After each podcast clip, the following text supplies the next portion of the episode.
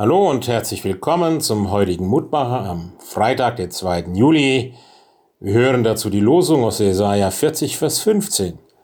Siehe, die Völker sind geachtet wie ein Tropfen am Eimer und wie ein Sandkorn auf der Waage.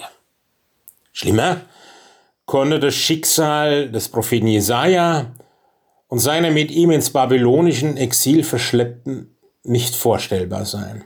Alles mussten sie auf dem Weg in die Gefangenschaft zurücklassen. Häuser, Familien, Besitz.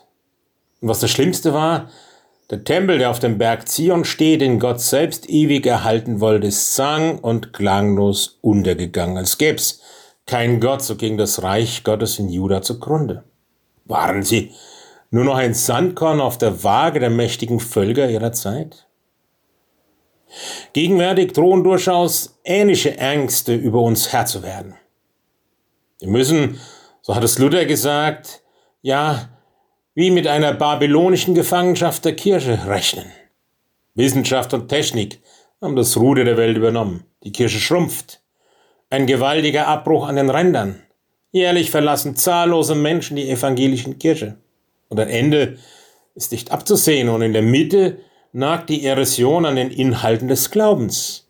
Immer weniger wissen noch, was in der Bibel steht und worauf Kirche sich gründet.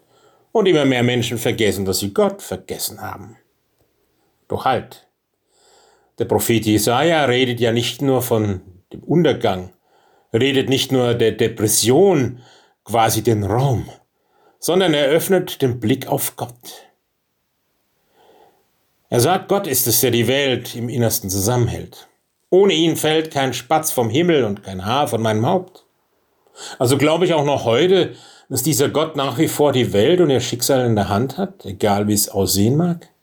Glaube ich, dass ein Jesus erschienen ist, Sünde, Tod und Teufel überwunden hat? Dann muss ich doch mein Herz mit Lobgesang über Gott erfüllen. Dann kann ich ihm getrost meine Sorgen überlassen. Dann muss nichts mehr in der Angst untergehen und ich mich mit Angst regieren lassen, weder um mich selbst noch um meine Lieben. Wer redet heute noch von dieser großen Stadt Babylon und seinen Göttern? Aber geblieben sind die Worte des Propheten Jesaja und werden bleiben, weil sie aus Gottes Offenbarung geflossen sind, des Gottes, der Himmel und Erde und auch mein kleines Leben in seiner Hand hat.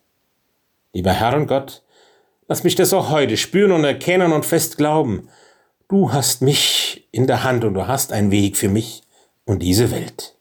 Amen. Es grüßt Sie, Ihr Roland Friedrich Pfarrer.